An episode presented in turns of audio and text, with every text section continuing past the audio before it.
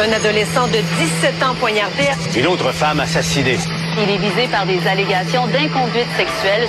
Les formations politiques s'arrachent le vote des familles. Comment faire fructifier votre argent sans risque? Savoir et comprendre les plus récentes nouvelles qui nous touchent. Tout savoir en 24 minutes. Avec Alexandre Morin-Villouellette et Mario Dumont. En manchette dans cet épisode, François Legault fait pression sur les Américains au sujet du chemin Roxham. La CAQ se positionne en faveur d'un TGV au lieu d'un TGF entre Québec et Toronto. L'enseignant qui a mis enceinte une de ses étudiantes est suspendu finalement. Scandale le hockey junior, Québec solidaire veut convoquer la LHJMQ en commission parlementaire. Tout savoir en 24 minutes. Tout savoir en 24 minutes. Bienvenue à Tout savoir en 24 minutes. Bonjour Mario. Bonjour. Alors aujourd'hui, ce qui retient beaucoup l'attention, c'est surtout cet appel de François Legault là qui est euh, plus plus officiel cette fois-ci. Déjà on avait parlé de mécontentement, disons à Québec, lorsque la nouvelle avait été inventée la semaine dernière que la ville de New York offrirait des billets gratuits d'autocar pour permettre à des migrants Mais qui c'est arrivent. hautement inacceptable. là. Ouais. Et imagine, imagine si t'a- si t'apprenais que la ville de Mexico ou le gouvernement mexicain ou le gouvernement d'une province au Mexique transporte des gens, puis les amène à la frontière et que Finance la grand, Ouais, ouais, un ouais. grand coup Les d'argent. amène à la frontière États-Unis-Mexique. là. Comment les Américains seraient furax. C'est pas, euh, c'est pas un livre qu'on rappelle un poste frontière normal, là, par un chemin Un chemin, censé être euh, illégal euh, au chemin Roxham. Et là, on a décidé de faire pression de manière plus forte du côté de François Legault, qui a rencontré aujourd'hui l'ambassadeur des États-Unis au Canada, David Louis Cohen, pour lui signifier justement l'urgence d'amender l'entente sur les tiers pays sûrs entre le Canada et les États-Unis. Ce qu'on rappellera, selon cette entente, ben, les demandeurs d'asile sont tenus de demander la protection du premier pays dans lequel ils entrent, mais ça, c'est juste au point d'entrée officielle s'ils sont irréguliers, comme en passant par le chemin Roxham, mais ça ne tient pas. Et donc, on a voulu mettre cette pression-là. Il y a également un message qui est envoyé au maire de New York, Eric Adams, pour lui demander d'arrêter tout de suite d'aider les migrants à se rendre près de la frontière canadienne. Et donc, c'est des messages qui sont plus fermes, Mario, qui sont envoyés. Il y a eu la ministre de l'Immigration, Madame Fréchette, qui est passée également en point de presse un peu plus tôt. Mais elle avait du vrai nouveau, là. C'est que le gouvernement fédéral, depuis, écoute, c'est frais, frais, frais, depuis samedi, semble-t-il, aurait commencé d'une façon plus proactive euh, à transporter des migrants vers l'Ontario, vers d'autres provinces. Donc, ils arrivent tous au Québec, ils finissent tous par débarquer à Montréal, mais donc ils sont repris dans des autobus et euh, sont euh, réacheminés, je peux dire, ou envoyés, euh, là où on a créé un camp avec des hôtels, etc., là, des places avec des hôtels Ouais. euh, pour les accueillir euh, du côté ontarien. L'idée étant, l'idée étant que le Québec, et la ministre l'a bien expliqué tout, à- tout à l'heure en point de presse, l'idée étant pas que le Québec se lave les mains du problème des, des réfugiés. C'est qu'ils soient redistribués. mais oui, puis que le Québec, si on est 22 de la population du Canada, ou à peu près, ben qu'on ait une proportion à peu près semblable, alors que là, présentement, on est, est même pas le quart de la population du Canada, on ramasse 80% des migrants. Euh, quand je dis, euh, on les accueille à tout point de vue, là, santé, éducation, garderie, besoin de toutes sortes, d'hébergement, on a déjà en pénurie de logements. Donc, ça met une pression tout à fait injuste sur le Québec, alors que d'autres provinces C'est qu'il y a plus d'autres provinces politiquement là, parlent de ça, en disant ouais, ouais, Canada- fait sa part pour les migrants. Mais c'est loin pour eux. Mais ils en, ils en reçoivent aucun. Ils en Ben- accueillent aucun, ça leur coûte zéro. Mais à ce moment-là, ça a été annoncé par la ministre Fréchette ici au Québec, ça veut dire qu'on l'a pas entendu non plus du côté du gouvernement fédéral. Plutôt, le gouvernement fédéral pas voulu, le gouvernement fédéral a pas voulu faire une annonce avec ça. Mais il le confirme. là. Je voyais tout à l'heure des sources qui disent que c'est confirmé à Ottawa qu'ils ont commencé une distribution. Mais Est-ce qu'ils vont faire dans le tout le Canada? Est-ce qu'ils vont en conduire dans les provinces de l'Atlantique? Est-ce qu'ils vont en conduire dans l'Ouest canadien? Ou est-ce que ça va être juste Québec, Ontario? Ouais, il va falloir voir aussi quelles vont, quelles vont être les autres, les réactions des autres provinces aussi à ce genre de nouvelles-là. Comme tu le dis, habituellement, ça, ça se présente pas sur le pas de leur porte, alors c'est un peu loin. Mais là, si... Mais ils sont mal placés pour chialer parce que là, à date, là, ça fait trois ans que c'est le Québec qui les accueille tous. Là, avec les autres provinces, même je te dirais que en 2023, le Québec pourrait accueillir moins que sa part, là, puis ça serait juste un rétablissement de la justice des années passées. Qu'est-ce que j'ai dit? Monorail. Comment ça s'appelle? Monorail. C'est ça, un monorail! Oh! Un petit rappel des Simpsons, ici le monorail, mais non, on parle pas de monorail, on parle Mais d'un... dans les Simpsons, il s'était- construit rapidement. Oui, c'était construit rapidement et là, c'est ce qu'on espère qu'il y ait construction rapide. mais d'un quoi, inquiet. monorail, non, mais il y a quand même un débat à savoir, est-ce que c'est un TGV ou encore un TGF, donc train grande vitesse ou train grande fréquence qui va être construit. Sur la différence, train, mettons, pour, Mon- mettons pour Montréal-Toronto, là, euh, à grande vitesse, tu le fais en 2h20. Oui, en- entre, entre Québec et Montréal, là, à train grande vitesse, c'est même pas 50 minutes. C'est ça. Alors que euh, Montréal-Toronto, en train à grande fréquence, écoute, c'est genre 20 minutes de moins que le train, ou une demi-heure de moins que le train actuel. C'est un petit peu plus vite. La seule différence, c'est que le train, il est plus court, il y a moins de wagons. Mais il passe plus souvent. Il passe beaucoup plus souvent. Il en part, mettons, je sais pas, mais sur Montréal-Toronto, il pourra partir à toutes les demi-heures, à toutes les 45 minutes. Donc, tu sais, c'est un meeting pour les gens d'affaires, n'importe quoi, mais en termes de durée, c'est ce qui fait beaucoup de, beaucoup de gens sont sceptiques en disant, ben non, les gens vont continuer à prendre l'avion. Si ça prend, tu sais, si ça prend 5 heures moins 20 plutôt que 5 heures et 5, les gens vont continuer à prendre l'avion. Ouais. Ça, reste, ça reste aux environs de 5 heures. C'est l'écart, la alors que si tu t'en vas à TGV, là, tu coupes plus que de moitié le temps. Oups, là, tu viens complètement de changer les paramètres. Et là, c'est même plus intéressant de prendre l'avion parce que l'avion, comme on dit en beau québécois, c'est du focaillage. Faut t'aller virer à l'aéroport, tu passes ta sécurité, tu perds une, faut t'arriver une heure et demie d'avance, etc.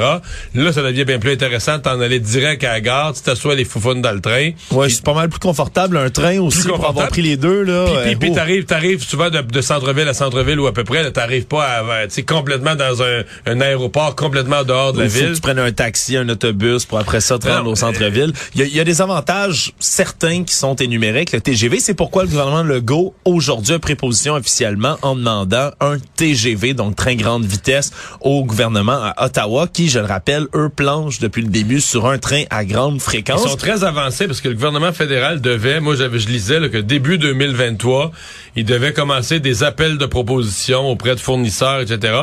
Eux, ils- leur dossier de, c'est le dossier de Via Rail là, qui propose un train à grande fréquence. Et leur dossier était pas mal avancé. Il y a déjà certaines approbations qui sont données, donc euh, Ouais. il était Ouais. déjà en marche là. Et du côté du, on- du gouvernement Legault, on vient ajouter notre voix à celle du maire de Québec, Bruno Marchand, qui avait déjà exprimé sa préférence pour un TGV, donc à Québec, d'où partirait justement là, ce chemin de fer-là. Il faut comprendre aussi que ça change un peu la donne depuis que le président d'Alstom pour les Amériques, lui, a relancé cette idée-là de construire un TGV entre Québec et Toronto en tant qu'une des seules compagnies conceptrices de Et- TGV et dans lui, le monde. entre autres, une des choses, parce que, tu sais, c'est compliqué ces dossiers-là, puis c'est des montants d'argent énormes. Mais quand le, quand Via Rail, quand le fédéral Transport Canada ont préparé, ont présenté le projet de TGF, là, grande fréquence comme étant accepté, un de leurs arguments, c'est de dire, ah, le TGV, là, c'est un beau rêve, mais ça n'a pas d'allure. Puis là, ils disaient, ils disaient, c'est 65 milliards. Mais là, les gens d'Alstom disent non, là, euh, c'est un peu, là. Et- et le fédéral en voulait pas du TGV, fait que, tu sais, ils ont mis, euh, ils t'ont craqué la facture, ils t'ont gonflé la facture pour faire peur à tout le monde. Mais ils disent pas que ce serait pas cher, là. C'est un immense projet, là. Tu sais, c'est le projet d'une génération et plus, là. Ouais, ouais, un TGV, c'est c'est quelque chose ça. aussi. Là. D'ailleurs, le Canada est le seul pays du G7 qui a pas ça. Un TGV? Ouais, seul pays Ah du ouais. G7 qui a pas de TGV. Donc c'est ça. Donc ce serait dispendieux. Mais Alstom dit quand même arrêtez avec 65 milliards. là. Le montant a été exagéré pour. Tu sais, tu veux arriver à la conclusion haute. là, tu veux arriver au TGF. Fait que tu prends le projet de TGV puis tu le noies. Là, tu sais, tu le détruis. là. Tout savoir en 24 minutes. Il y a du nouveau dans ce dossier de la semaine dernière qui avait été rapporté par nos collègues du bureau d'enquête comme quoi un enseignant aurait, dans la fin des années 90, mis enceinte une de ses étudiantes, une élève de 16 ans, et euh, à ce jour, en plus de faire des avances à une autre, avoir une relation intime avec une autre, et aurait, jusqu'à ce jour, eu la permission toujours d'enseigner dans un centre de service scolaire. Et finalement, on apprend aujourd'hui que ce s- service des euh, centres de services scolaires, Chemin du Roi, aurait suspendu l'enseignant en question en raison de nouveaux éléments ayant été portés à leur attention, Mario. Alors que la semaine dernière, on se rappellera, il disait qu'il n'y avait aucun motif Ben, suffisant pour le que les- suspendre. Les, nouveaux éléments, là, c'est des reportages, des interventions de Marois Risky, probablement une colère qui a, qui a pas fait sa place publique, mais qui a peut-être fait en privé de Bernard Drinville. Un genre de un genre de coup de téléphone de Bernard Drinville ou de son directeur de cabinet qui commence par casser ça? Ouais, c'est. On pourrait croire que ce sont ça les nouveaux Ouais, éléments. je pense, parce que je pense pas que dans l'enquête, il est sorti vraiment le temps, tu sais, 25 ans plus tard, ou à peu près 25 ans plus tard, qu'il est sorti vraiment de, de nouveaux faits là, qui ont été déterrés. Puis il y a une reste- enquête, une administrative aussi Ben du oui, ministre. et- et ça reste mystérieux. Oui. Qu'est-ce qui s'est passé? Puis je sais, on a beau dire que c'était une autre époque, là, mais il y a des affaires qui étaient acceptables qui ne sont plus aujourd'hui. Oui, mais pas ça, là. Un prof de secondaire qui. Qui agresse, qui a- il met enceinte une étudiante, c'était pas plus acceptable. C'est pas un changement de mentalité, c'était totalement. Moi, quand j'étais jeune, c'était pas imaginable, c'était pas accepté. Il y a des affaires que oui, des affaires qui se disaient, qui se disent plus, mais pas ça, là. ça aurait été tabou dans un épisode des Pays d'en haut aussi, Ouais, ouais, Mario. non, là. je, veux, je veux bien, moi aussi, le qu'est-ce mais- qui s'est passé? Comment ça s'est, comment ça a été arrangé? Qui a brillé? Connaissais-tu quelqu'un dans- qui a brillé ça? Il y a quelque chose. Ça se peut pas, là, que ça a passé, puis que là, 25 ans. Puis là, puis il semble que durant ces années-là, il y a eu des plaintes à certains moments. Il y a eu des plaintes dans les dernières années, semble-t-il, même une enquête interne qui s'est tenue et malgré cette enquête interne-là, on disait pas avoir de motif du tout de renvoyer ou de suspendre l'enseignant en question. Donc on verra là, de quoi il s'agit. On s'appellera qui, on ne connaît toujours pas l'identité de l'homme en question dans cette dans cette histoire-là qui est tenue pour l'instant le secrète. Québec solidaire aujourd'hui qui a lancé l'idée en l'air de convoquer la Ligue de hockey junior majeur du Québec, la LHJMQ, en commission parlementaire pour venir s'expliquer, faire la lumière sur les actes criminels qui ont été commis dans le milieu du hockey junior, rapportés hier, qui ont fait beaucoup de bruit. Là. Tous ces rapports venant d'une cour de l'Ontario dans lequel on apprend, entre autres, que dans ces ligues de hockey junior, il y aurait eu des initiations, Mario. Puis là, c'est pas des initiations qui ont dérapé. là. C'est vraiment un des espèce... actes bestiaux, barbares et qui sont totalement condamnables dans le sens dans le code criminel. là, Ben, sans, absolument. sans ambiguïté. on n'est plus du tout dans le, le entarter ton ami puis euh, le faire faire le tour en bobette du bâtiment. Là. On n'est plus là-dedans. Là. C'est vraiment des actes qui peuvent être qualifiés de torture, ni plus ni moins, d'agression sexuelle, dans certains cas, de groupe, des excréments. Je, je repasserai pas tous les détails, mais ça a choqué un peu tout le monde. Et donc, on demande du côté de Québec solidaire à faire venir la Ligue de hockey junior majeur du Québec pour venir s'expliquer. Certains que c'est dur à croire pour beaucoup de gens qu'il n'y a pas eu personne qui a vu ça dans les dernières années, que personne ait vu le besoin d'intervenir dans ce genre de situation-là, Mario. C'est sûr que les autres Mais retrouvent dans l'eau parce chaude. C'est parce que les documents de cours sur lesquels on s'est appuyé pour monter le dossier Radio-Canada re- re- remontent à des événements qui ont, la, la plupart, le 9 ans et plus. Ouais. Euh, bon, là, on peut dire, est-ce qu'on fait une commission d'enquête pour remonter sur ce qui s'est passé dans le hockey des années 70, 80 au Québec? Peut-être, mais tu sais, je suis pas sûr. Par contre, là, je voyais Québec solidaire aujourd'hui qui convoque la, Ligue de hockey junior majeur. J'avais quasiment un malaise, avec le ton un peu accusateur. Euh, à ma connaissance, Québec solidaire n'a pas, là où on se parle, le moindre soupçon que quelque chose serait arrivé à la Ligue de hockey junior majeur du Québec. Moi, je déplore que le, que le commissaire Courteau donne pas d'entrevue, qu'on l'entende pas cette semaine alors que tout le monde pose des questions, même si... Même s'il n'y a pas grand-chose à dire, Oui, il aurait pu sortir au moins. Tu sors, puis tu... Euh, les vérifications faites, c'est qu'à la Ligue de hockey junior majeur, il n'y a pas de plainte des parents. Il y a un événement isolé qui serait arrivé euh, dans une équipe dans la dernière décennie qui a été enquêté de fond en comble, incluant pas juste par la Ligue, par la police.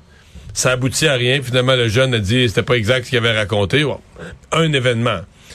Euh, on est quand même dans une période où les parents sont beaucoup plus vigilants qu'avant. Tu sais, s'il y avait des choses, je suis convaincu qu'il y a plein de parents qui posent des questions à leurs enfants. Je dis pas que tout est parfait, mais de, voir euh, un document de cours renversant qui soulève des questions sur le hockey, il n'y a pas de doute, mais un document de cours qui relate des faits d'il y a plus de dix ans en Ontario, puis d'attaquer de front la Ligue de hockey junior majeur du Québec sur cette base-là, attends un peu, là, puis de, de demander quasiment une commission, qu'il soit entendu en commission parlementaire. Écoute, on peut, ça peut être sain aussi de dire, nous, on veut être sûr comme parlementaire de ce qui se fait dans notre hockey au Québec. À ce compte-là, on faudrait peut-être aussi convoquer Hockey Québec, là. Oui, oui, absolument. Puis dans tous les cas, Mario, c'est peut-être ça aussi la question qui est à se poser, là, sans faire justement feu à plein baril sur la LHJMQ en tant que Ben, telle. sans avoir d'indication que, que, mettons que dans le... Parce que les autres, ils ont implanté une nouvelle politique, je pense, à date de 2014. Oui, il y a, y a des nouvelles politiques, puis il y a des choses qui changent beaucoup, mais c'est qu'après ce qu'on a entendu comme scandale auprès d'Hockey Canada, là maintenant c'est dans le hockey junior. Ah, on a des il raisons de se poser la question. Exactement, sur la culture elle-même là, du Par contre, hockey. les pires histoires semblent être dans l'Ouest canadien, dans le rapport du juge. Là. Oui, absolument. À première vue. Absolument. À première vue, mais s'il y a réflexion quand même à avoir sur les jeunes et le hockey en tant que tel, ben, peut-être qu'il faut l'avoir, Mario. Puis c'est un- en tant que sport national, je pense qu'on a Mais tout on l'a déjà, c'est-à-dire que François Legault a créé un groupe de travail sur le hockey. C'est vrai. Euh, avec l'arrivée de Jocelyn Thibault, on a dit on change l'esprit Hockey Québec, on vient de mettre tout le monde dehors Hockey Canada. Euh, Il y a des choses qui changent. tu sais, euh, Il y en avait déjà qui avaient changé, il y a des choses qui changent. Et c'est toujours ça que je me méfie. là, tu sais, Est-ce qu'on est-ce qu'on détruit la réputation d'institutions ou de gens qui y travaillent en 2023? Ils peuvent pas, malheureusement, eux, réparer de quoi qui est arrivé en 1984 qui était pas acceptable. On se comprend. Euh, ils peuvent plus, euh, ces pauvres, eux, ils peuvent plus aller le réparer. Tout savoir en 24 minutes. Aujourd'hui, à l'enquête publique du coroner sur le décès de Nora et Romy Carpentier, assassinés par leur père, on a décrit le fait un portrait autour de Monsieur Carpentier, Martin Carpentier lui-même, et c'est Gaétane Tremblay qui était sa belle-mère, donc la mère de sa conjointe, la mère des deux petites filles, qui a raconté sa version des faits et surtout ce qui a mené, si on veut, en à cette euh, à ce drame qui est arrivé un Elle peu qui plus était tard. une voisine et qui gardait, avait même beaucoup de contacts parce qu'elle gardait, même après la séparation, elle gardait souvent les enfants. Ouais, il vivait dans un jumelé. Dans le fond, euh, lui avait racheté la moitié du jumelé, donc elle était proche de ses petits-enfants qui habitaient juste à côté lorsqu'il venait voir son père, avait une très bonne relation, mais elle dit que Martin Carpentier est devenu de plus en plus troublé dans les semaines qui précédant le drame, juste au moment où il a commencé à travailler de nuit, semblait incapable de dormir le jour. On parle d'un personnage qui était rendu nerveux, amaigri, agité, en sueur même, et surtout qu'il y avait une espèce de peur constante de perdre ses enfants. Semblait Perdre la garde, là. Mais, mais Perdre la c'est garde, ça ouais. que. C'est ça, je comprends un petit peu mal. là. Je, je, je- c'est une- enquête, je vais commenter peu. Je veux, je veux entendre l'ensemble. Je veux, vous- évidemment, le- le- les gens qui mènent l'enquête vont entendre encore plus en détail tout ce qui se dit. Parce que là, on se dit, oups, là, tout à coup, on a d'autres témoignages qui auraient dû alerter davantage la, la nécess- la nécessité de déclencher l'alerte Amber. Euh, Est-ce que ce témoignage-là a été remis aux policiers le premier soir, etc.? La question se pose. hein. Ouais. Mario, dans les euh, dans la dernière heure, le nouveau candidat de la CAC dans Saint-Henri-Saint-Anne pour la partielle, Victor Pelletier, qui est également le président de la jeunesse, qui est pas très vieux, là, il a 21 ans, qui euh, a dit en avoir assez des commentaires gratuits qu'il reçoit par rapport à son apparence physique et plus particulièrement sur sa taille. Plusieurs commentaires et On peut en parler à désobligeants. l'émission parce qu'on en a parlé avec lui. là. Il me l'a dit en ondes, je mesure 5 pieds 2, les vestons sont toujours trop grands pour moi, etc. Mais là, ça a l'air que c'est rendu... Je sais qu'en fin de semaine, j'ai vu passer ça, je l'ai vu se défendre sur les réseaux sociaux, mais ça a l'air que c'est un une pluie de commentaires sur son... Sur... Puis il y a, il y a- il y a le caricaturiste Chapelot, là. Je sais pas s'il était conscient de ce qu'il faisait. Moi, je pense qu'il était pas conscient de ce qui se passait sur les réseaux sociaux, Ouais. mais qu'il l'a dépeint là, comme minuscule dans un habit énorme. Là. Oui, absolument. Et là, c'est vraiment là des, des trolls sur les réseaux sociaux qui ont commenté le Mario. Puis les commentaires sur les photos sont extrêmement désobligeants, qui se moquent de son apparence, qui le traitent de petits mangeux de balustre, euh, de petits tout croches aux dents brunes. De là, les- on sait les commentaires sur les réseaux sociaux, c'est impitoyable. le Mario, là, on le sait très bien, particulièrement envers les candidats politiques. Et là, lui, euh, Mais justement, non, mais ce que je trouve intéressant, c'est que c'est. Il y a certains types de. Il y a- il y a certains types de caractéristiques physiques, raciales euh, ou autres qu'on qu'on laisserait jamais dire à un dixième de ça, je veux dire tous les médias seraient à mais est-ce que accuser quelqu'un comme ça sur son physique qui est petit, c'est comme s'il y, y en a qui passent que ça, ça c'est pas, grave. Ouais, lui dit qu'à 5 pieds 2, il, il constate un double standard par rapport aux gens de plus grande taille. Il dit, regardez, on passe au tordeur assez facilement. Et lui s'inquiète particulièrement. Là, il dit avoir la coine dune dure quand même, mais c'est qu'il y a eu beaucoup de commentaires. Puis lui, il a peur que ça décourage les jeunes de vouloir se, se présenter en politique, Mario, parce que voir des, des volets de bois vert comme ça, des, des commentaires désobligeants, dégoûtants sur les réseaux sociaux comme ça, c'est un message qui passe quand même, puis qui est intéressant à entendre. Surtout, ben les commentaires là, là, envers les élus. J'en ai vu chez des jeunes femmes, particulièrement qui se présentaient en politique. C'est extrêmement graphique et Ah sexuel. Souvent, là, c'est absolument désobligeant. Économie. Il y a des commerçants de la région, puis quand je dis région, Mario, je veux dire plus précisément notre région, secteur, quartier, Euh, rue. quasiment notre coin de ici, rue, ouais. Ici, euh, à Cube Radio, nos studios qui sont situés là, dans le village, euh, juste à côté du village gay ici à Montréal, il y a des commerçants qui se plaignent vraiment là, avec la fermeture récente, entre autres du Archambault ici, qui va bientôt, euh, ce qui va bientôt fermer ses portes et autres. Mais on nommera pas tout ce qui est fermé, là. Ah, des La, commerces. la station des sports, le De Giovanni, les restaurants, c'est un en arrière. Puis je parle, là, je parle pas de petits restaurants qui ont ouvert six mois puis qui ferment tout de suite. Je parle d'institutions qui étaient là depuis des années. Ouais. Ça ferme, ça ferme, ça ferme. C'est épouvantable. Il y a plusieurs comme il y a plusieurs commerçants dont Danny Jobin qui est le propriétaire des bars là, du Date Karaoke, une très très institution également connue dans le coin, District Video Lounge également, qui lui est le voisin entre autres ben, d'un Tim Horton qui avait au coin de rue Berry euh, pas Berry, Baudry pardon, juste à côté d'ici et qui a fermé et même si le Tim Horton lui-même qui était qui était là depuis extrêmement longtemps. Lui-même n'a pas donné de raison précise pour sa fermeture. Monsieur Jobin, lui, dit c'est un secret de polichinelle. là. C'est parce qu'il y avait tellement d'itinérants qui venaient, qui ont des problèmes de santé mentale la plupart du temps plus gérable. consommation T'as de plus drogue. d'employés qui veulent, trava- qui veulent travailler là. Ils ont peur. Et il dit qu'il y avait des itinérants qui venaient faire sécher toutes leurs choses sur les chaises à l'intérieur, qu'il y en a un qui a déjà sorti son poêle au gaz pour se faire une, cuire une soupe en plein milieu du Tim Horton. Ils vont se réchauffer dans les toilettes à côté. Il dit, ils ont vraiment pris le contrôle de la place. Puis également le commentaire de Monsieur Jamin Stouki, qui est le propriétaire du théâtre La Comédie de Montréal sur le boulevard Maisonneuve, qui dit devoir ramasser régulièrement devant sa porte des excréments, des seringues autour de son établissement. C'est extrêmement difficile donc d'avoir euh, d'avoir de la clientèle puis de maintenir tout ça.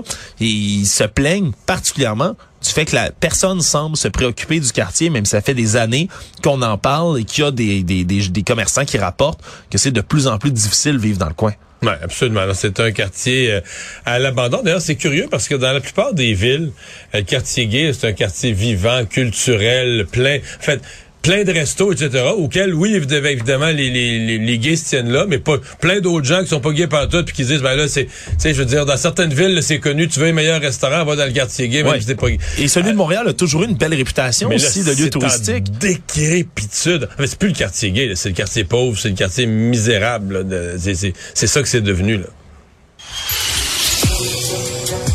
Le monde. La républicaine ancienne diplomate à l'ONU, Nikki Haley, a annoncé se présenter à l'élection présidentielle américaine de 2024. Elle devient donc la première candidate notable à oser défier Donald Trump, l'ancien président, qui a annoncé déjà depuis plusieurs mois qu'il allait se présenter, se représenter plutôt à l'investiture républicaine pour affronter celui qui sera du côté démocrate si Joe Biden décide de ne pas revenir. Et donc, euh, c'est quand même, c'est quand même un gros morceau qui vient elle-même, qui avait été nommé mais par M. Trump en qui avait été 2017. nommée, euh, qui avait été nommée diplomate, là, qui avait été nommée ambassadrice des États-Unis à l'ONU. Euh, poste que- euh, D'ailleurs, euh, ce matin, euh, nos collaborateurs, Luc La Liberté et LCN, me faisaient que je trouvais une remarque intéressante. Ils disaient, elle, euh, elle a été nommée par Trump, elle plaisait au pro-Trump, puis au bout d'un an, un an et demi environ, là, elle sacré son camp. Mais sans jamais dégobiller sur Trump, Non, elle n'a pas fait d'esclandre. pas tout. mais il y a comme eu un sous-entendu que qu'elle était pas d'accord, qu'elle aimait pas sa façon de gérer les affaires dans le monde. En d'autres termes, elle est juste assez proche de Trump pour pouvoir plaire à la clientèle trumpiste puis rallier leur vote, mais juste assez loin de Trump pour, pas avoir les mains sales, là, tu comprends? Ben, ex- exactement. Puis d'ailleurs, elle n'a pas hésité quand même à lui livrer ben, une, une pointe, une attaque dans le message qu'elle a, qu'elle a publié pour annoncer sa candidature. Elle dit l'heure est venue pour une nouvelle génération de dirigeants. Donc, elle pointe pas M. Trump directement, mais comme sa réputation de faiseur de roi à l'ex-président Trump est un peu surfaite par les temps qui courent et au vu des derniers résultats électoraux, eh bien, on peut euh, on peut voir que c'est quand même une attaque qui peut être pointée sur M. Trump lui-même. Et donc, on verra dans les prochaines semaines qui va la rejoindre dans l'arène. Mike Pence s'est pressenti. Mike Pompeo, euh, lui aussi, l'ex-chef de la diplomatie de M. Trump, pourrait se pointer. Et Ron DeSantis, Ouais, bien sûr, le gouverneur de la Floride, c'est comme acquis. L'étoile montante du parti. Mais ça serait quand même une grosse course. Mettons juste, mettons que tu avais Pence, Haley, euh, avec Trump, puis DeSantis. Ah, C'est ben, un choc des titans. Puis la question qui va se poser, est-ce qu'à la fin, ça va être un anybody but Trump? Les trois autres vont se livrer une compétition, mais en se disant, regarde, là, au- à la fin, là, on va se rallier. On va se rallier au plus fort des trois, mais pour pas pour faire barrage à Trump. là. à défaut d'être élégant, ça risque d'être divertissant, Mario. Pour finir, le NORAD, le commandement de la défense aérospatiale de l'Amérique du Nord, a indiqué avoir intercepté quatre avions russes tout près de l'Alaska euh, hier dans la journée. Opération conjointe entre les États-Unis et le Canada. Mais ce qu'on dit, Mario, c'est que des activités russes comme ça, ça survient de manière régulière depuis qu'ils ont repris en Russie l'aviation à longue portée en 2007. Donc, semble-t-il, c'est des événements qui sont normaux, dont on est averti. Normaux, Et donc, mais ils viennent quand même lécher la frontière euh, de l'Alaska. Semble-t-il qu'on c'est un phénomène qui qu'on voit assez souvent merci du côté du NORAD, mais c'est sûr qu'à ce moment-ci, alors qu'on cherche des ballons un peu partout dans le ciel, c'est un geste qui est un tout petit peu plus inquiétant. Résumé l'actualité en 24 minutes, c'est mission